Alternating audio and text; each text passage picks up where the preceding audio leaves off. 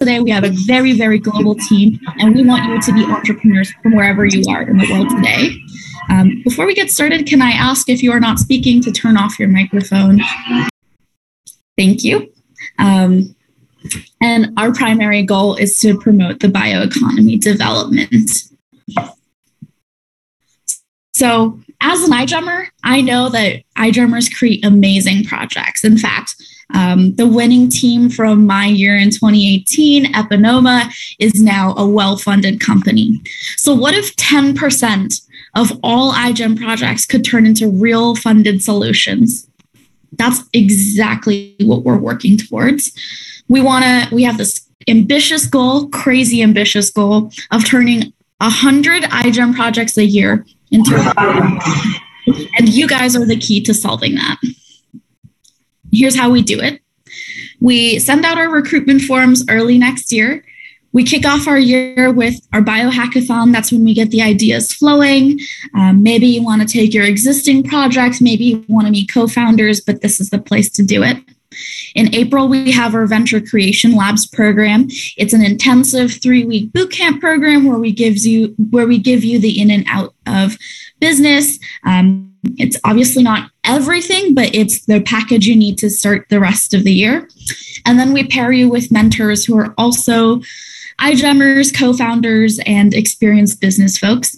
And we do that for three months. And then we pick the cream of the crop and put them through our fast track program. And that's where you get to sit across the table from top tier investors from across the world and get your first taste of what it feels like to pitch your idea and take it to the next level.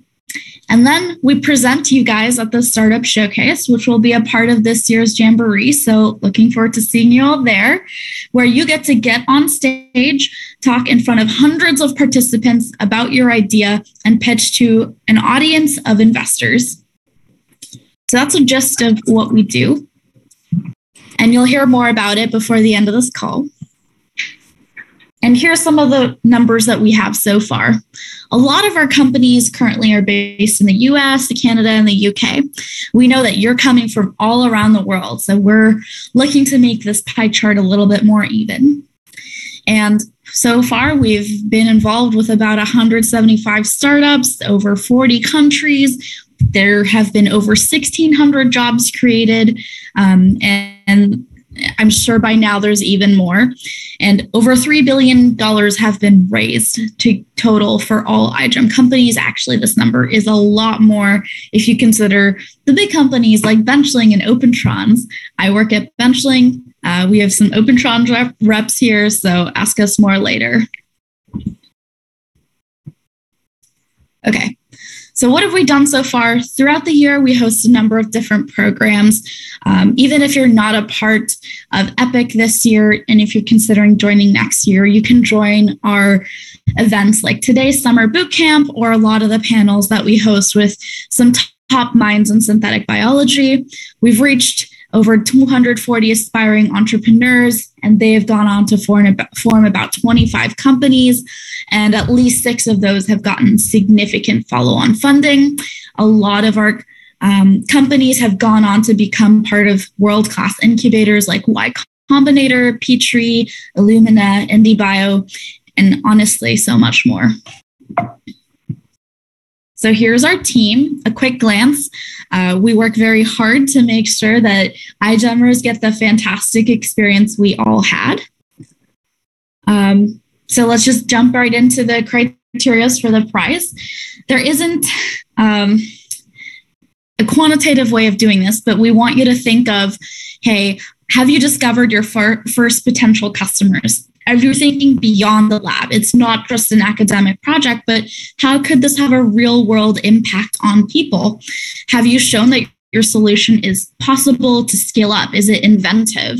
Um, and how would you do it? Have you thought about beyond just the lab? How would you take it to manufacturing? Who would be your first customers? Who would be um, your second set of customers? And where would you want to sell your product?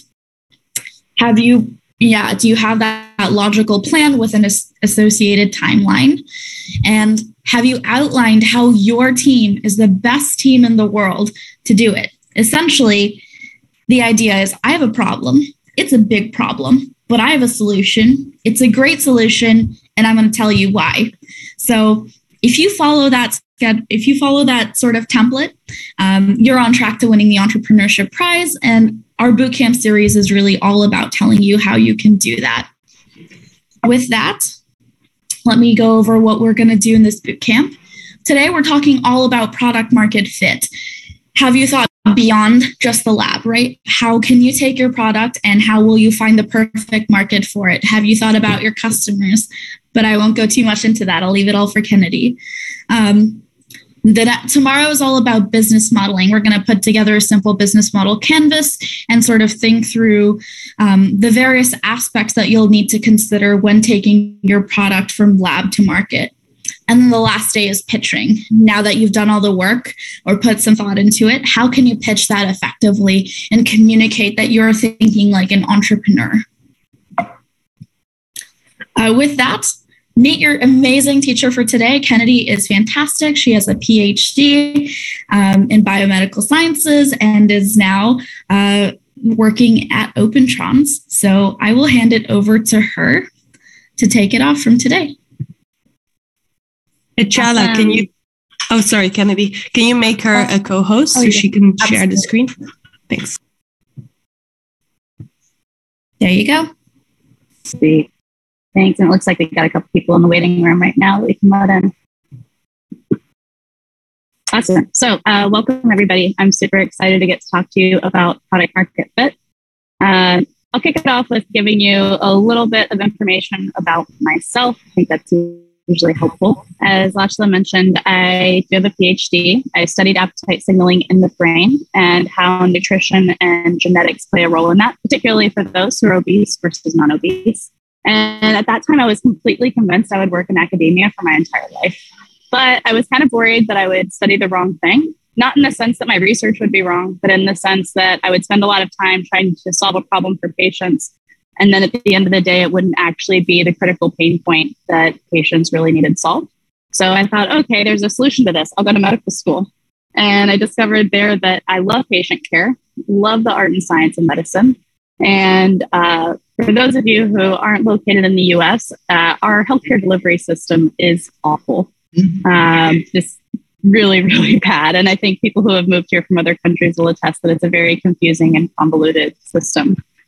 So I I did the scary thing of going to the dark side. I decided to go into the startup space and work in product. So as as mentioned, I am currently a senior product manager at OpenTrons. I've previously been at a couple other startups and been a founder myself.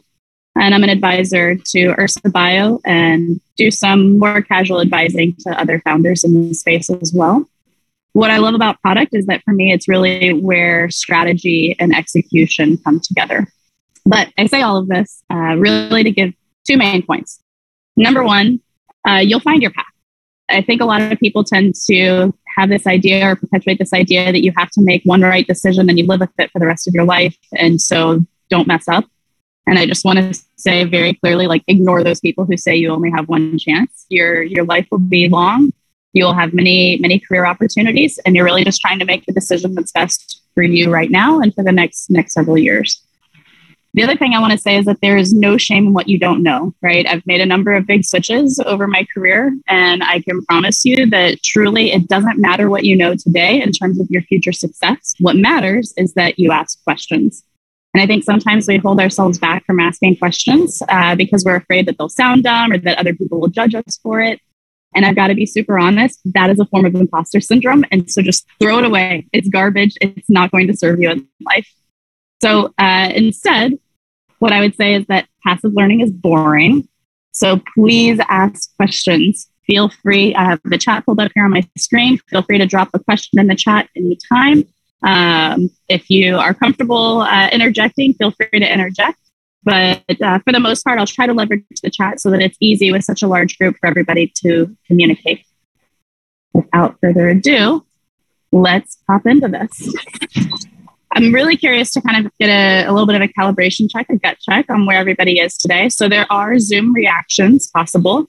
Uh, all of these are in the list of options for Zoom reactions. So if everyone could just do me a favor, especially those of you who are logged in individually, uh, and give me a Zoom reaction for which of these descriptions about your current state of knowledge about product and product market fit currently is. It would be super helpful.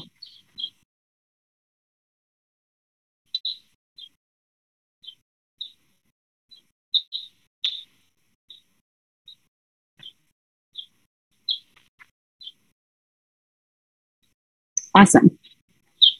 Cool. All right. So we are on track for a, a perfect kind of uh, presentation today. So I'm really excited to see this. Let's uh, let's start with the basics. Let's define what product is. I would love to see some people drop some kind of proposed answers to this in the chat before I reveal the answer that I'll be using. Uh, this is not so much a concrete answer or an ultimate answer, but it's uh, it's an answer in the sense of how I'll be using the term today. All right, a solution. What else do we think a product could be?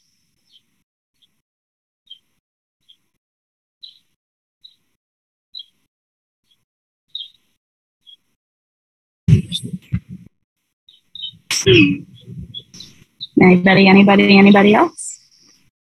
A necessity. Something that someone would be interested in investing in, an idea, I think these are really these are really good responses. This is definitely the space that we're trying to, to fill in, a product to fill a gap in the market. I love that. Something that you can sell and that makes the world better. Awesome. Awesome, awesome, awesome. So the way that I'll be using the term product today is that it is a good or service that people are willing to pay for. And the reason that I emphasize a willingness to pay for something is because when we develop something as a solution, right? Products try to fill solutions, they do try to solve the problem. But if we want that to be a sustainable solution, then it has to be able to cover its own cost to market, to deliver the service, even if it's a software product, you have hosting fees, right? Uh, so it needs to be something that you can have, right? That last one, so consumable that stakeholders are willing to pay for. Um, in some cases, products aren't consumable, but consumables are a very favorable type of product because they represent a lot of revenue over time.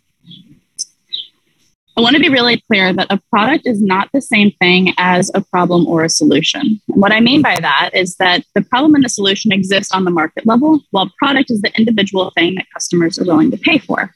So, to give kind of a, a breakdown of this, let's say the problem is a stress epidemic there's a lot of solutions that could exist for something like stress, right?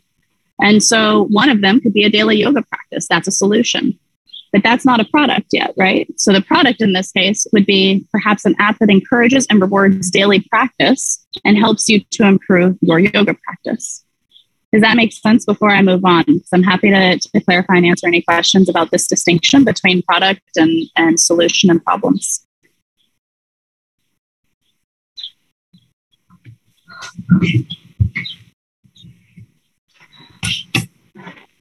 Cool, cool, cool. All right, so let's try let's try another round of definition. What do we think a market is going to be defined as in this context?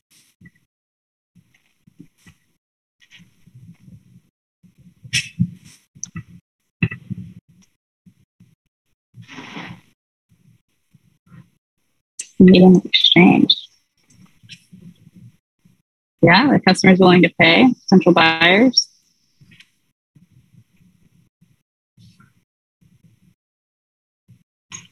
Yes, this is really interesting, right? Some of the answers are more around the concept of a marketplace, right? Which is where you combine a suite of potential products with a suite of potential customers. Uh, Amazon is a, a, big example of a marketplace, but there's a lot of other, even Uber, for example, is considered a marketplace. Um, in this case, when we're talking about product market fit, we're talking about uh, another way to think of market, which is the representation of potential customers. And part of what makes the term market a little bit difficult to, to really tighten up is because sometimes it's used to define the number of customers, sometimes it's the dollar value or the currency value of selling to those customers. Um, when you're in the startup space, a lot of the time market is used to describe both the, the market itself as well as the growth rate, uh, because the idea of having a growing market is very important for investors in startups.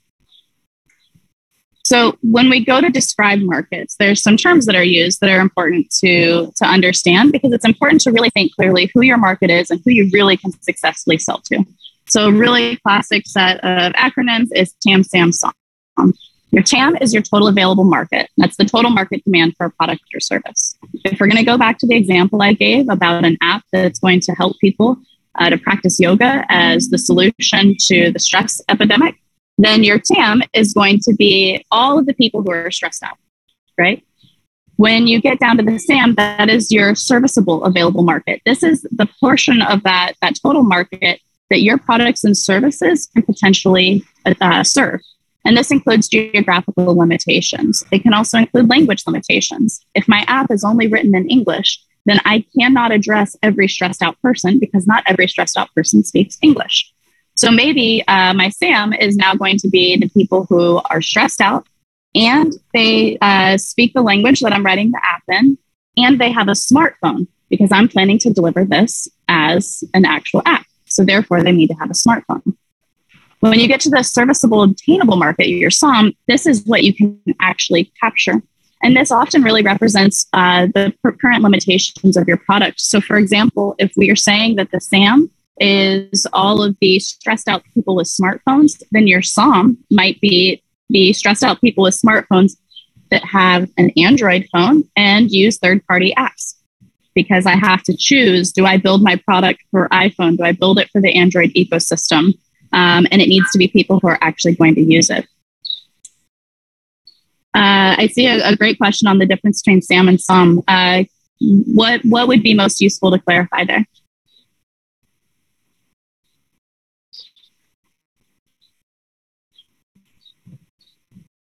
I think the, the biggest thing that I'm trying to get to is that you might have uh, people who you can address, but you're not quite yet able to today. Um, or you might have people in your serviceable available market. There's people who have the smartphone and who want to use this app, uh, but they already have another app. And so you're not likely to obtain them because they're highly satisfied with the solution they have. Does that make a little bit more sense?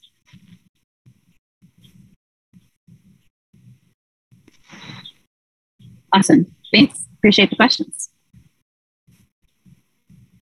So We've talked about product. We've talked a little bit about market. What do we think product market fit means, or how do we think that that is defined in this context?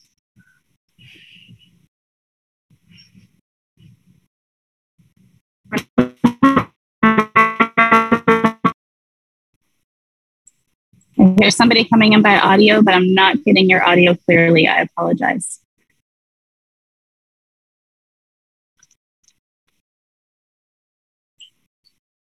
Awesome. I see we've got a, a raised hand. Please uh, feel free to feel free to jump in. If there's permissions that need to be granted, I will admit I don't know how to do that. So absolutely, please help. No, no, no. Uh, can you hear me fine? Yes, I can hear you now. Yeah. Thanks. Uh, I'm so I'm just going to uh, just guess here, just from the name. Yeah. But product market fit sounds like how the specific changes you need to make to a product so that can actually be viable, compete with other com- like market competitors. That's just complete guess. no, I think that's a great guess, and it's uh, you know if, if we're if we're defining things well, then it, it these these guesses should be solid. So I think that's awesome. Yeah, product that can sort of satisfy market demand. And I, what I love, I'm, I'm reading through a number of these responses. Uh, I love the attention now being focused that your product market fit really is about the relationship of what is your product and what can it do, and how well can it service the market, and how large of a market can it service. Now, the concept of product market fit was first uh, popularized by Marc Andreessen. Uh, if you're not familiar with Marc Andreessen, uh, Marc Andreessen and Ben Horowitz are the founders of A16Z. They are a uh, very large venture capital firm. Uh, prior to starting A16Z, Marc Andreessen was involved uh, with Netscape, um, that was actually a very important company in the development of the internet across the 1990s because of the specific decisions they made within the browser that really still are instrumental to how we use the internet today.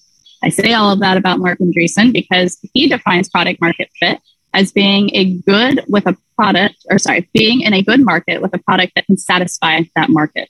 So everyone's nailing in on exactly that important part. It's, it's where's the actual fit between these two.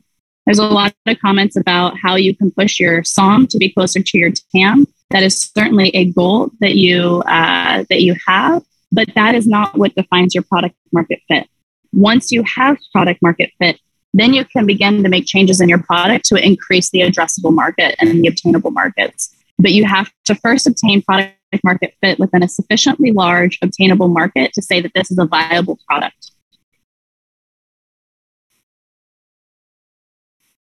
it's really important, you know, with this idea to think of product market fit as a balance. What I mean by that is let's imagine that your product is really strong and your market is a pile of usually I use more expletives. I'm trying to hold back today. Uh, so yeah, I think product market fit can be very dynamic, right? Because you have a your your market will change and you should iterate your product. And that's we'll spend a lot of time talking about how you can try to achieve product market fit. So if you have a strong product and you have a crummy market, you will find that you can't get enough customers and it doesn't work. On the flip side, if you have a bad product with a really strong market, you are still not going to be able to have a viable set of customers. And this, again, does not work. So it's all about finding that balance between your product and your market. For fine product market fit, or PMF, as you'll often see it abbreviated, you need a large market size. Uh, VC investors want to see a market size that's in the billions, uh, at least. Single digit billions is really the baseline here. Uh, the higher the number, the better, because they often want to see that even if you can't take the majority of the market share, you still can, you know, even with a small piece of the pie, you can be a very successful company. Although some VCs do prefer to invest in more monopoly style companies. You also need a TAM that is growing. They want to see growth and they want to see rapid growth.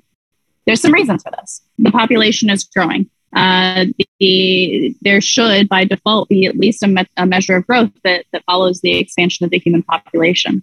There's also a reality that in some product spaces or in some problem spaces, if there are other solutions underway, that could take away your market. So maybe you have a strong market today, but in 10 years it's gone, which becomes uh, very, very complicated. And then you need a compelling MVP. This is on the product side. So MVP, uh, I know, is usually most valuable player. And in the product world, it's your minimum viable product. And that's going to be the most minimal restricted version of your product that customers are willing to pay for. This is really important to, to have a clear sight of this because when you're starting off and when you're starting a company and starting to build a new product, you need to figure out what is the leanest, scrappiest version of that that you can either prove or disprove your idea with. So MVPs become a really critical, a really critical thing to understand. Coming back to the idea of having a large market size, how do you know that you have a large market and how do you know that in advance before you have paying customers? When you look at the general space of market sizing, there's generally two ways that people do it. The first one is a top down approach.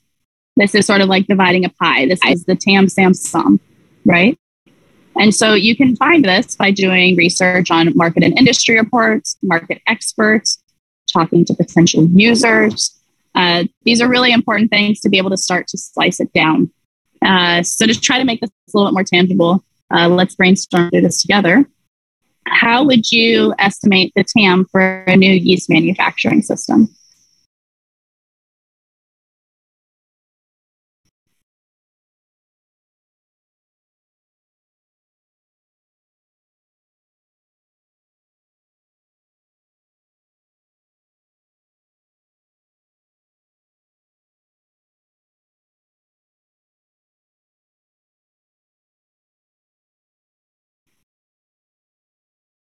Yeah, definitely. Brewing is a, a big part of, of yeast manufacturing and one that often gets overlooked. But what else?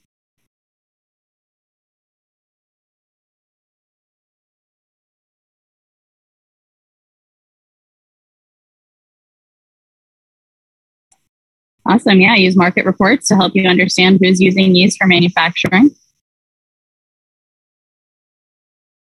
And not just manufacturing. You're right. Consumers actually goes broader than just manufacturing.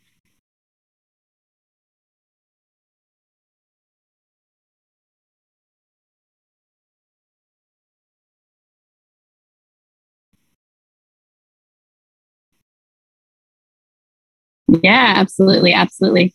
And the, this last idea of understanding the industry chain and, and estimating it, that's very true here. It'll be even more true on the next slide. Yeah, consumer survey is also really helpful. Uh, love that. Track down the consumers, buyers, manufacturers. You will never get more honest answers than what you get from people that are actually the day to day experts in a space.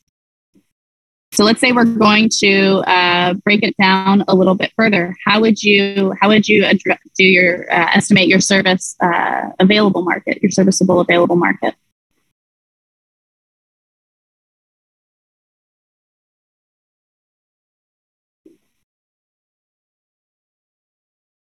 And I apologize. I'm going to move over slightly because I am. It is a hot day here in Brooklyn, and I need to keep my devices out of the sun.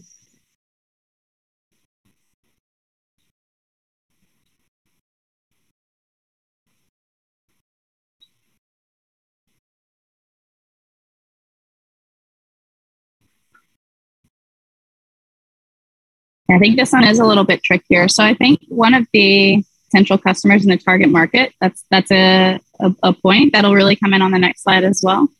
Geographically, that's certainly a fact, right? We can't always provide our solutions everywhere in the world. And so sometimes part of our available market is where they're located.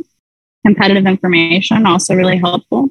Another thing is if you're going to be talking to, to users, you can think about you are bringing a new type of system to the market generally your system must have some advantages to what exists today, but that also means that it's going to be better at some things than others. And so, one of the things that you can do to go from that total market to what you can actually service in the market is to say, what is it that we provide a compelling advantage? Who do we actually service well? Maybe our yeast manufacturing uh, system is really better suited for pharmaceutical companies than for beer companies.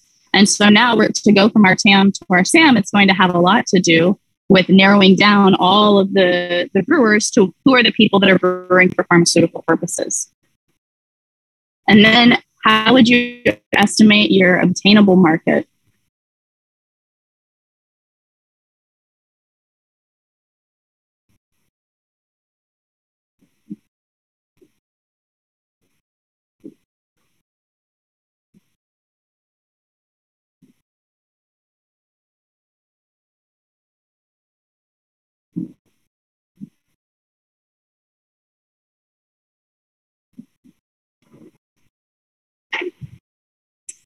So in some cases, you can focus on smaller companies instead of larger companies. But I've also seen companies that were most successful by starting with very large buyers first because they had a larger budget to be able to invest in the rest of it. So they could do for them to do a smaller engagement was affordable.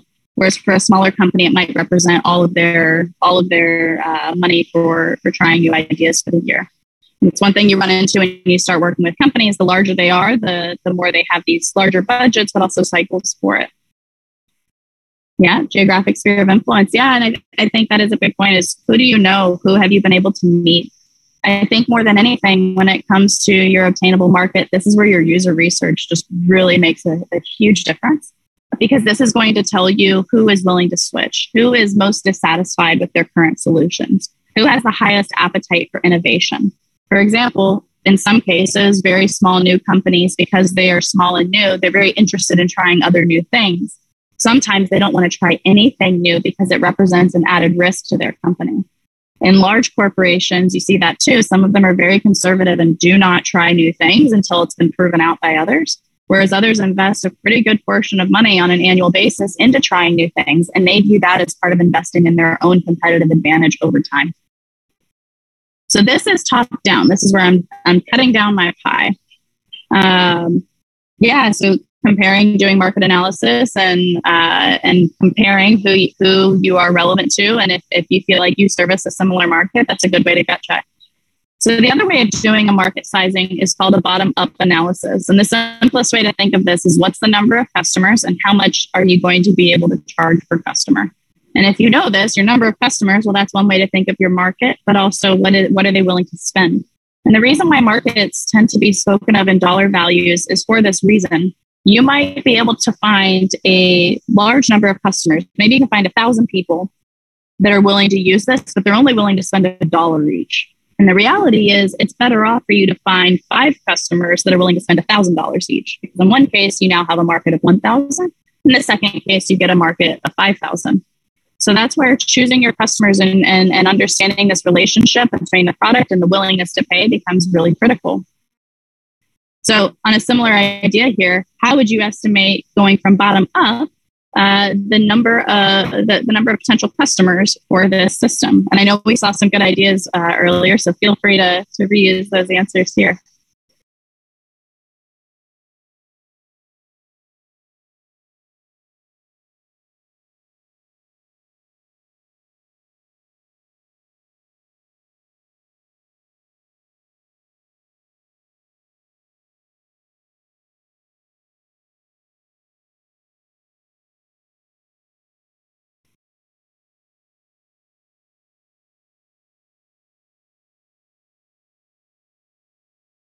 Yeah, surveying is definitely a good way to do it, public surveys. You can use market research here again, believe it or not. If you know how many people are currently doing yeast manufacturing, um, and you know which of those people you're likely to be able to service, you can use that to approximate the number of potential users, right? Exactly. Similar products for yeast manufacturing. How would you try to quantify the amount that they're willing to pay?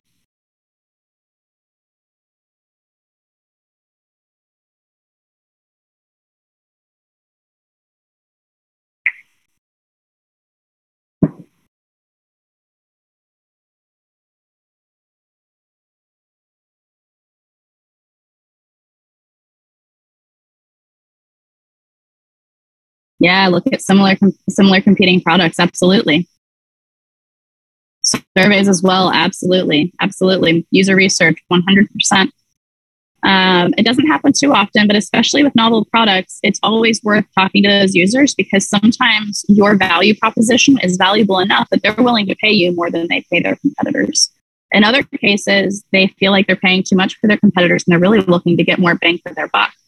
And sometimes it's the opposite of the example I gave earlier. Sometimes it really is worth dropping the price a little to really expand your market share. Yeah, absolutely. So keep in mind, it is your best practice is going to be to do both. You will not land on the same number, but you should land on similar numbers. If your numbers are off by more than an order of magnitude, there's something that you don't understand yet. That's not bad, to be clear. Um, you know, at one point I did a, a, short stint in consulting, and it's never a bad thing when you run into that. It just tells you that you need to, to keep understanding things, to keep digging a little bit deeper. The other thing is that you can never fully rely on market reports or fully rely on any sort of third party data. Even, even a competitive analysis is nowhere near enough because you have to be able to speak to the target uh, customer directly and you have to know that they're willing to pay something that you'll run into is that often when people are willing to talk to you about the product you're building, uh, there's some amount that they like you, they like the idea. And it's a little bit of human nature to want to be friendly and to be nice to people that we like, which unfortunately means when you're doing this sort of research, people have a tendency to say, oh, yeah, I would buy that, that product. Doesn't mean they'd actually buy the product. If people aren't willing to put a number on it, if people aren't willing to really say concretely what it is, don't trust it.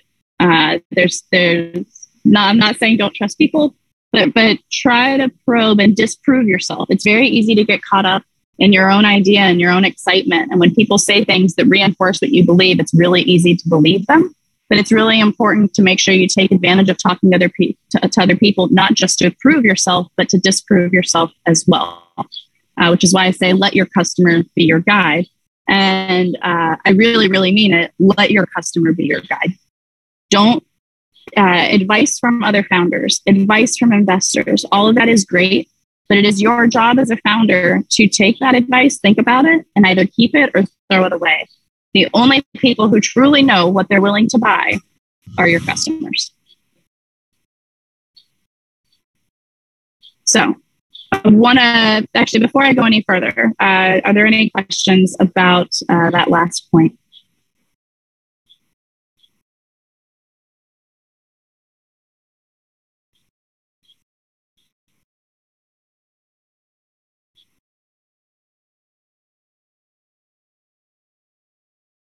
Okay.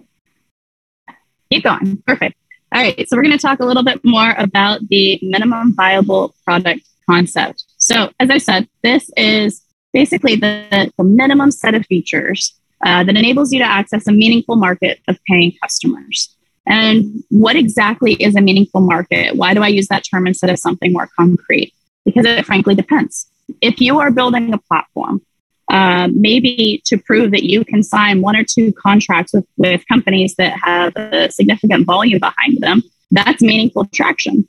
Uh, but if you're doing something that's more of individual sales, maybe you need to be able to show that you can find your first 100 customers or your first 200 customers.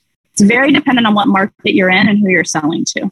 But it is universally true that you need to identify a meaningful market of paying customers. For example, Uber originally launched as a very simple rider driver matching service. Uh, and not that that was simple per se, but it's very simple compared to what they offer today. There were no shared rides. There was no Uber XL, Uber Black, pre reserving, scooters, bikes, Uber Eats. None of that existed. Um, and I realize Uber is not a great example because Uber really didn't do well internationally. Uh, but there's there's Uber like companies internationally, and many of them have followed a very similar expansion of their product suite. And most of them started with this very narrow matching service, right? So uh, let's think about this together. What is another example of a company uh, that maybe they've, they probably, if we know all know their name, they've moved beyond their MVP today. But what's an example of a successful company and what their initial MVP really was?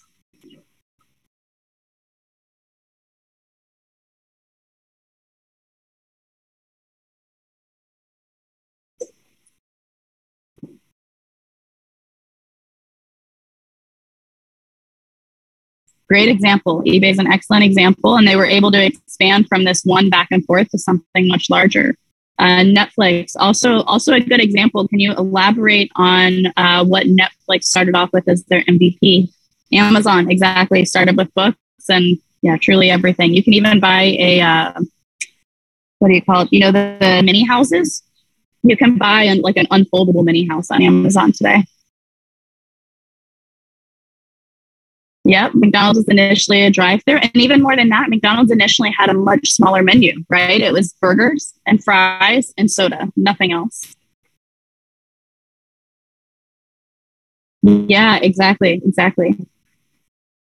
Yeah, Spotify and Facebook are, are both true as well. But let's let's think about what was that minimum viable product. Every company had an MVP. Um, part of what I'm trying to point to is what was the MVP? And sometimes it's not obvious from where these companies have gone since then. Yeah, perfect. Great elaboration on Netflix.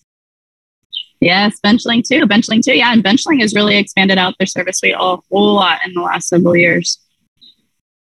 So, how you define your MVP really comes down to research, and it's mostly user research. So, if I were to go through the process of, ooh, what's first, an MVP or a prototype? That very much depends uh, on something that I'll address a little bit later. Uh, it's going to depend a bit on if you are a problem first or technology first company. So when I get to those slides, please ask that question again, because uh, that'll be a better context for me to, to give the answer.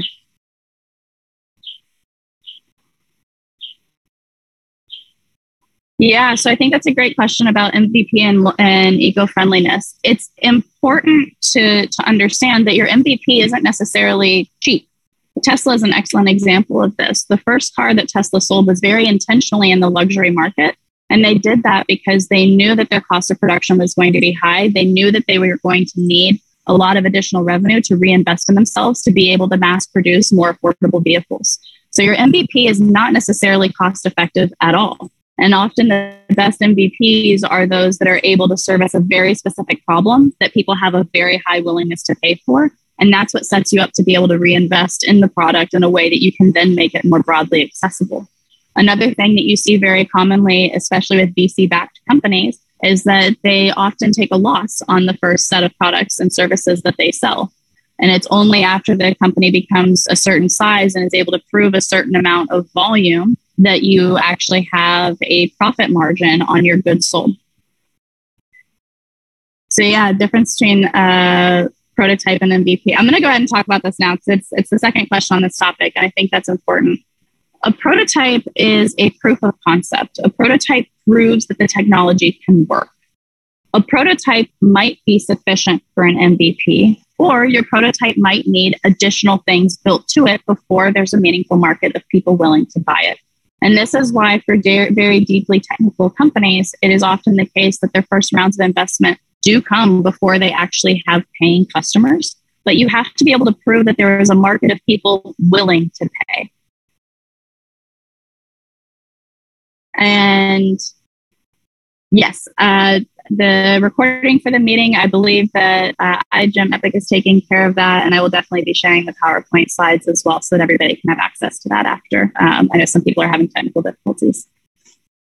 Uh, does that description of differentiating between prototype and MVP make sense?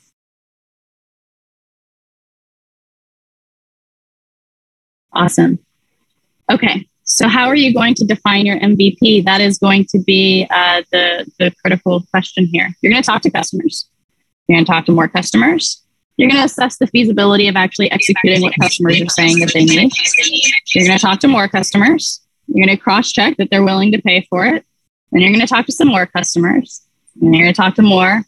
You're going to try to disprove your MVP idea because, again, it's very tempting to, to believe your own excitement, but that's dangerous. You're going to talk to some more customers after you've decided that you couldn't fully disprove yourself. You're going to talk to founders in this space and especially try to talk to other founders who have failed on similar ideas. Sometimes there's difficulties that you cannot find from talking to customers or from doing market research. Should you talk to customers? I mean, I think it's a great question. And yes, you should talk to customers. I, I emphasize that so much though, because I, I cannot tell you how many founders I speak to that have never talked to a single potential customer.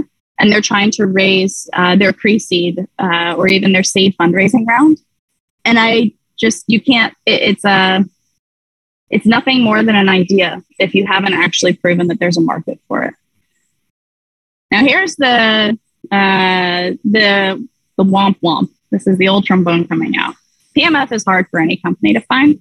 Um, but most software companies for example uh, which is I use software companies as an example a lot because they are kind of exceptionally suited for the hyperscalability that the startup space really uh, loves and that VCs love. But with a, a, software startup, you're typically able to change both your product and your market. I can make quick changes to my app. I can change who the customers I'm selling to are. Uh, yes, I will be sharing the PowerPoint. Uh, deep tech companies, whether you are doing, you know, deep tech silicon based technologies, deep tech bio, which is really the space that we're in, we don't really have that same ability to change our product as widely. And so it puts a lot more pressure on you to really figure out how can you optimize your market uh, piece. Let's see. Yeah, so when you're thinking about therapeutics, uh, a great way that you can do that is that it's actually very rarely patients who choose their therapeutics, it's the doctors.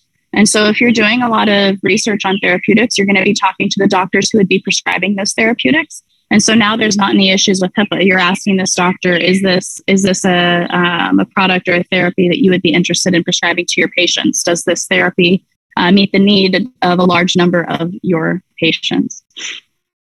Um, an IND is an MVP. Uh, no, an IND is a is probably more a proof of traction towards uh, towards what your MVP will be.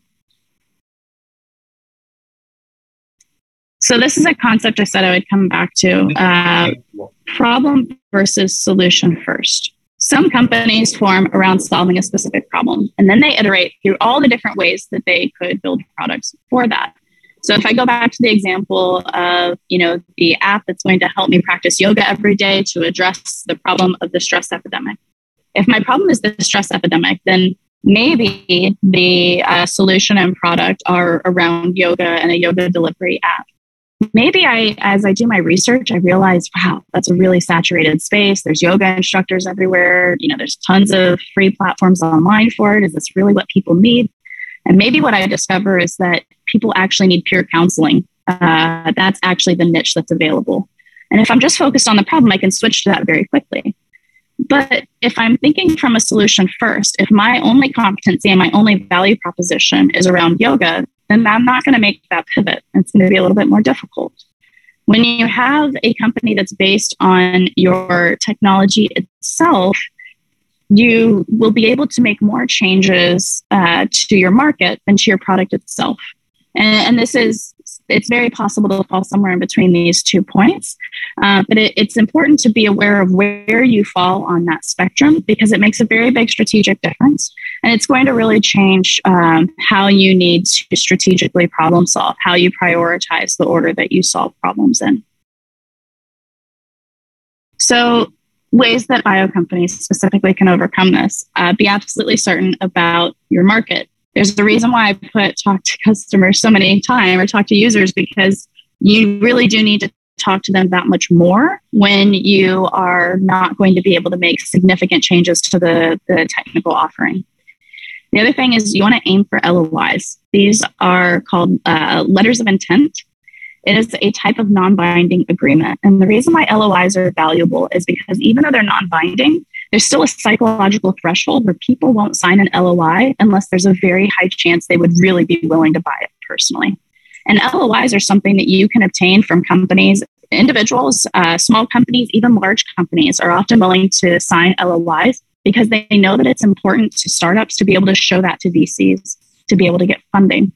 So if you're able to achieve LOIs, no, you don't have paying customers because you still have to develop your product further. Maybe it still needs clinical research um, that's fine. But when you have these LOIs saying that there's interest in it and that people uh, would would buy it if they could right now, that gives you a huge leg up on saying that this market is real.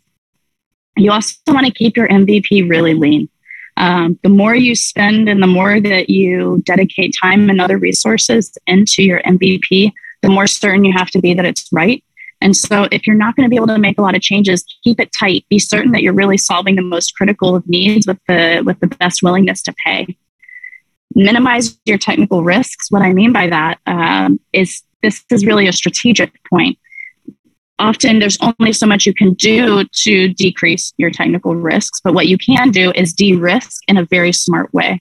So if you can make a list of here are my technical risks, what you want to do is say, what are the ones that I can uh, address the soonest and address the fastest? And that becomes part of your product strategy that you present both to yourself as a team, but also to your potential investors and say, look, these are the key risks that we're facing. These are the ones that we're going to use this round of funding to, to, to work through.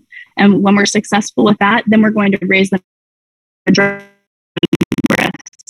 When you can talk openly about what your risks are, people are much to invest in you because it tells them uh, a few things that you really know what's going on, that you understand the true challenges. It also tells them that you aren't afraid to discuss that with them. And that means that you're going to be able to get the help that you need from experts that you need in order to solve those, those risks. And then finally, you need to have a spot on bioproduct fit. Uh, so let's talk about what bioproduct fit can mean. The biology that you use must be productizable. And what I mean by this is that there are many things that we know biology can do. We can look around us. There's tons of things that bio does right now today. But that doesn't mean that we have the ability to manufacture it at scale. It doesn't mean that you have the ability to engineer it effectively at scale. And it doesn't mean that you can distribute it at scale. So when we talk about distribution, regulatory considerations become a huge impact in the biospace a lot of the regulations worldwide for biological products and bioengineered products were really designed with agriculture in mind. And that's a problem because that's a really narrow scope. And so today, a lot of countries are realizing that they don't have the regulatory framework to allow this much wider swath of innovative solutions. And it's it's something that they're trying to address, but it's very difficult for regulatory agencies and politicians to address this because the blatant truth is they don't have a clue. Uh, they don't understand the technology well enough to build smart regulations. So people have a tendency to just freeze and do nothing at that moment. It's really important to recognize that just because an organism is capable of doing something doesn't mean that it's your best bet for the product. Uh, you can engineer a lot of different types of cells to do the same thing. Choose a cell type that the manufacturing has been proven for. Manufacturing is one of the biggest holdups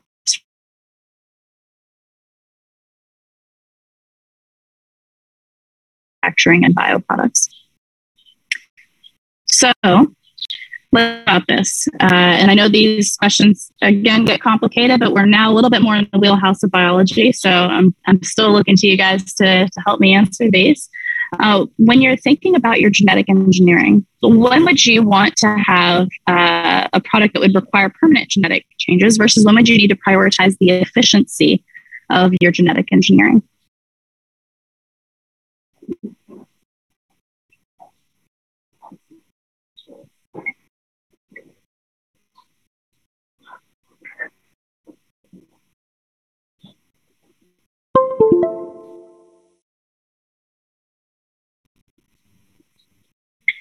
Yeah. So basically, let's uh, let's think of an example. We'll start with the first one. What's an example of a product where, when you're doing the genetic engineering, it's most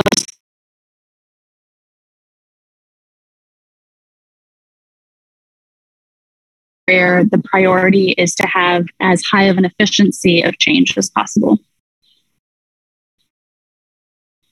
Yeah, so a novel crop, that's a that's definitely a time where you want permanent genetic changes.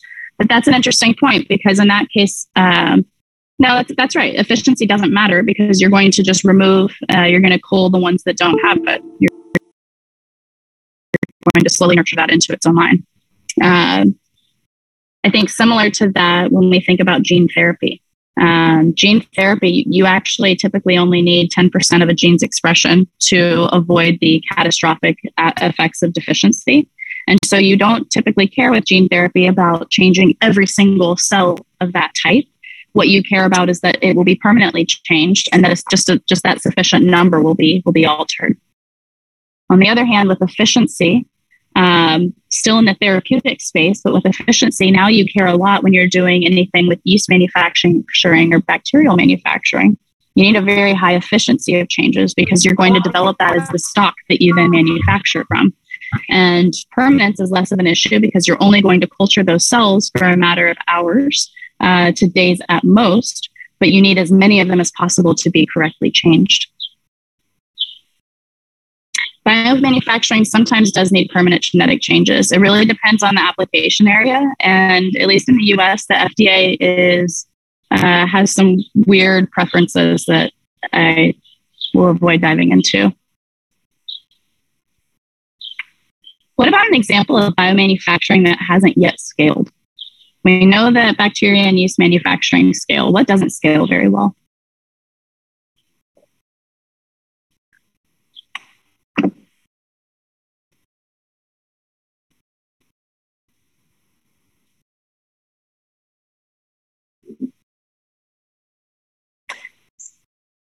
Yeah.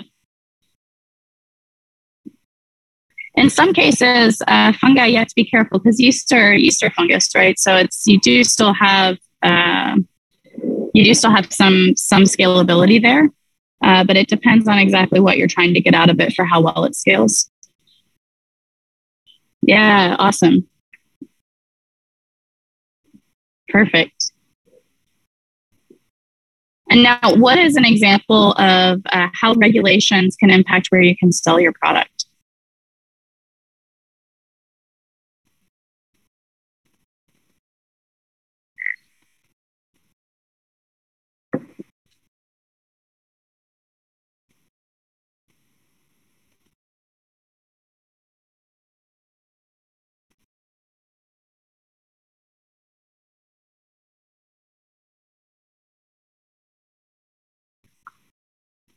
Yeah, absolutely.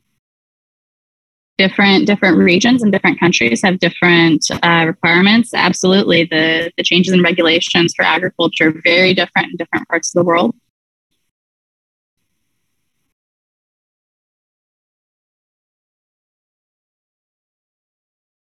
So, We've talked about a lot of important topics today. We've talked a lot about product market fit, talked a little bit about bioproduct fit, which I think is something that is often overlooked a bit in our space. There's one last fit that I want to talk about before we leave today, and that is founder passion fit. And founder passion fit is really this alignment between your passion and the company that you're building. And I cannot emphasize enough just how important founder passion fit is the frank truth of it is that a lot of the day to day of being a founder, it's often involves doing a lot of things that aren't what you love doing most. If you were to go take a job where you're taking a paycheck, like you would not take a job that has this job description. Um, you have to be passionate about what you're bringing to the market, what you're bringing to the world. I think a lot of the best founders really are passionate about the impact of, of what they're founding, not just the financial value of it.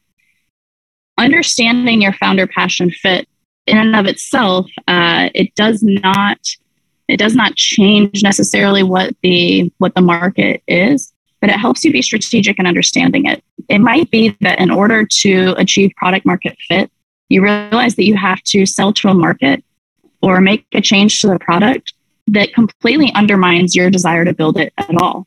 Uh, and I've seen this happen. Uh, I've lost a co founder before because they lost their interest in the product as we made a pivot. We all agreed it was the right pivot to make, but it no longer met their personal value proposition of why they were passionate about building it. And that's okay. It's more important to know that up front uh, so that you can make what is ultimately the right decision, not just for the company, but for yourself. Uh, people that I have seen who try to stick it out after they lose founder passion fit are truly amongst the most miserable people I know. And it's very rare that they actually continue doing so for more than a few months. I know one or two people that did it for a few years. I don't know any of them that would repeat that decision. So I just want to put that out there to be really aware, no matter how much all of the emphasis in the startup space tends to go around the company and the product and the market, it is fundamentally and foundationally essential that you as a founder have a passion for what you're doing and the moment that starts to slip, you need to evaluate that. It's very okay. And I know founders that do this at a certain point, as they start to lose that passion, uh, they're able to find other people to replace them. Just because you start a company doesn't mean that you have to lead the company forever at all. I know it's a very popular thought to say that that's the best way to do things, but it isn't necessarily the best way to do things. And only you, as the founder, really know what is the best choice for both you and your company. So please keep that in mind. Uh, it matters just as much that you feel like you're a good fit with what you're doing as anything else. So, having said all of that, uh, I know that we're just about at time, but I'm happy to take any any questions that have come up.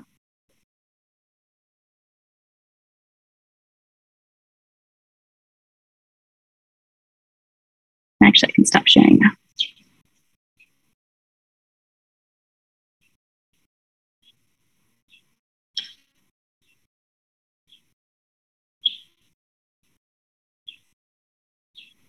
Actually, I'd like to pitch a question.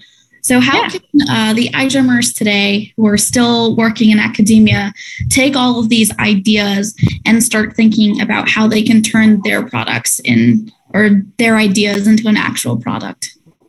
Totally. I think that's a great question.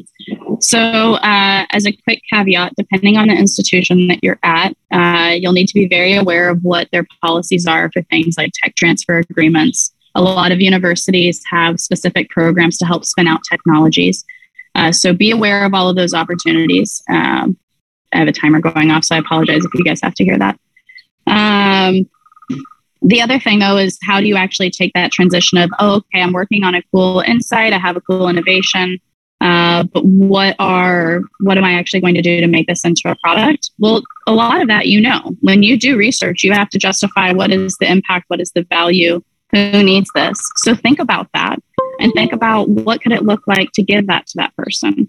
If it is in the healthcare space whatever type of healthcare you're in talk to doctors that are in that field and say hey is there a value to this to patients? If you are studying things uh, such as new signaling pathways you can look at that and say okay well what are what, what are relevant output changes that i could make? And how can i search online to see where is the demand for that particular type of output does that make sense? I'm going to switch cameras so that I can turn off this timer. I apologize. There we go.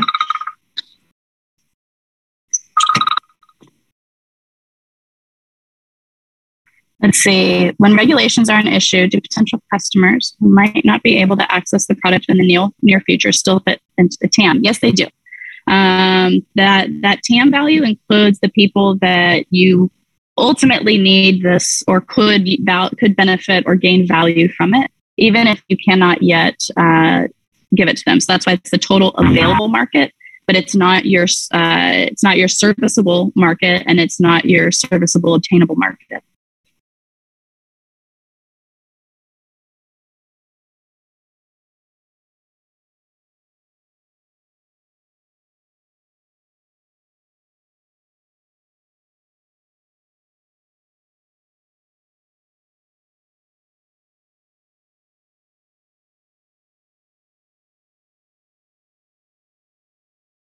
All right.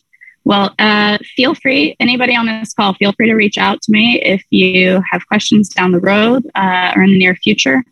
I you have uh, Kennedy McDaniel. I think I'm the only one that's Kennedy McDaniel PhD on on LinkedIn, um, and you can also find me on other platforms as BioOptimist. Oh, this is a great question. Never, ever, ever publicly disclose an idea, and that includes pitches before you file the patent. The moment you publicly disclose something, uh, if you haven't filed the patent, you lose the ability to patent it. It's now in the public domain and unpatentable.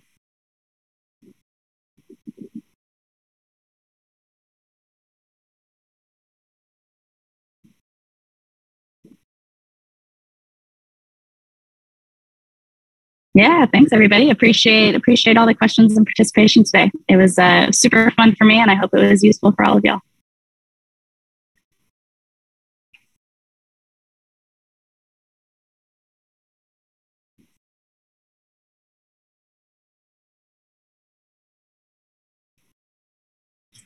Okay, before everyone go, let's do a group picture together. If you're okay with this, please turn on your camera and then we can take one. Yep, we'll have a little bit of a break and then we'll we have an activity for you guys. So um, we'll we'll let you know. Come back soon. All right.